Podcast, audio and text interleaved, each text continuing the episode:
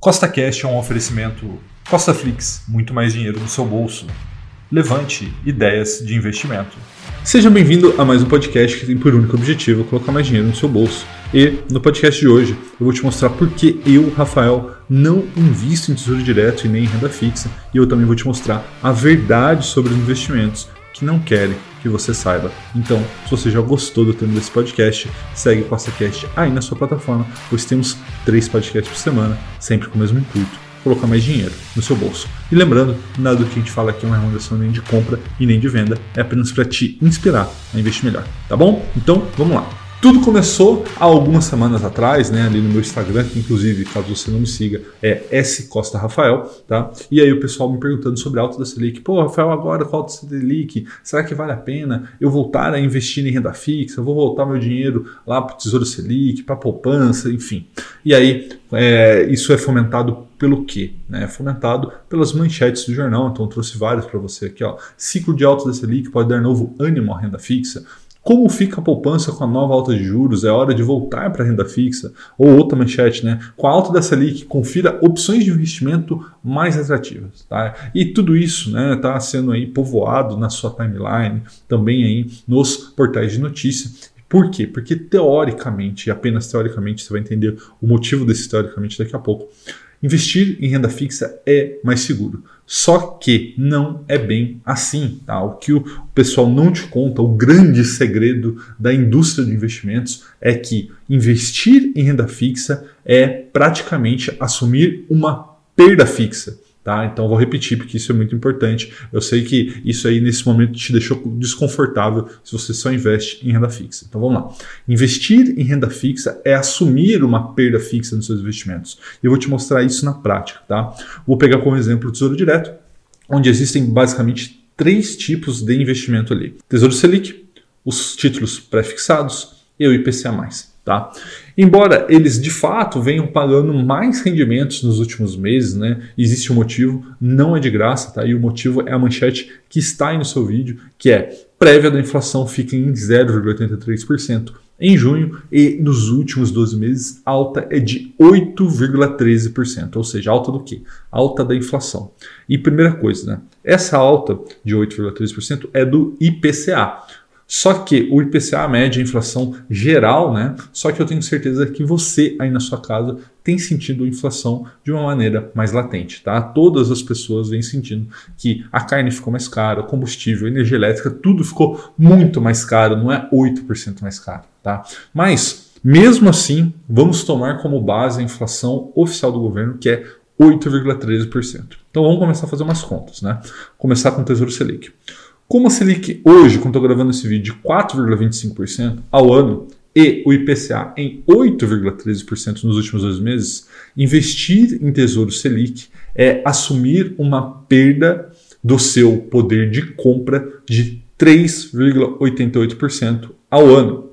Então, por isso que eu coloquei essa fotinho aí da inflação comendo as suas finanças. Tá? Então, você que tem ali todo o seu dinheiro, por exemplo, na poupança, né? vou pegar ali o um exemplo da poupança, onde a poupança, a nova poupança, rende 70% do Tesouro Selic. Então, se você tem o seu dinheiro na poupança, hoje você está perdendo aí mais ou menos 5% ao ano do seu poder de compra. Ou seja, a cada mil reais que tem lá, você vai comprar 50 reais a menos de coisas no próximo ano. E se você manter isso por muitos anos, a sua perda vai ser cada vez maior, tá? Porque isso se chama o juros real, né? Então veja que como a inflação é maior do que a taxa que você está remunerando no seu capital, seu dinheiro investido, você perde poder de compra. E aí você pode falar, não, tudo bem, Rafael, não vou investir Tesouro Selic. E aí aqui também vale um pequeno disclaimer, né? Rafael, você aí no Milhão com Mil, né? Caso você não saiba, é onde eu invisto publicamente aqui no YouTube, vou deixar aqui para você eu invisto em Tesouro Selic, mas o que eu invisto em Tesouro Selic é minha reserva de oportunidade. E a reserva de oportunidade serve única e exclusivamente para guardar o dinheiro para uma oportunidade, tá? Então eu não almejo ganhar dinheiro, aumentar meu poder de compra com o Tesouro Selic lá no Milhão com Mil, tá? Então, para reservas, não há lugar melhor do mundo para os brasileiros do que manter as suas reservas em Tesouro Selic. Mas aqui a gente está falando de investimento. Né? Então, investimento, Tesouro Selic não serve. Não adianta você achar que vai se aposentar investindo no Tesouro Selic. E aí a gente vai para o próximo título, que são os títulos prefixados, né? Que são aqueles títulos que você, quando você compra, você já sabe exatamente quanto você vai receber, né? Então, ah, vou receber 8%, 9% ao ano. Só que qual é o problema? Num país como o nosso, onde existe um histórico de descontrole da inflação, o maior risco que o investidor pode tomar é prefixar o seu rendimento. Tá? Tem um gráfico aí na sua tela, peguei lá no IBGE, dos, é, de 96 até 2018 do IPCA. Né? Veja que a média durante esse período foi IPCA de 6,4%. No atual momento, o IPCA está maior do que a média, então de 8 e poucos por cento. E lembrando, IPCA não reflete a sua inflação reflete a inflação do governo. Então, lembrando, a sua inflação é ainda maior. Aí o que, que adianta? Você vai investir 10 anos, a, hoje, né, prefixado lá 8, 9%, sendo que a sua inflação pessoal está em 10, 12%. Ou seja, você continua perdendo dinheiro. Lembrando, renda fixa é igual a perda fixa, né? E tesouro direto não é diferente. E aí você pode falar, não, Rafael, mas eu posso investir no título IPCA+, né? Que eu, eu imagino que você esteja pensando. Né? E de fato, ele te blinda da inflação tá? que é um problema. Mas ele te blinda da inflação oficial, né? não quer dizer que seja aquela inflação real que você está sentindo. Mas mesmo assim existem outros problemas. Né?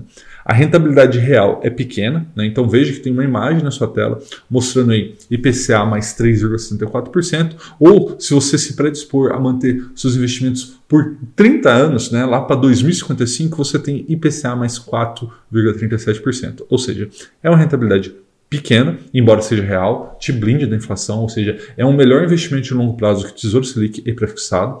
Só que tem um pequeno porém.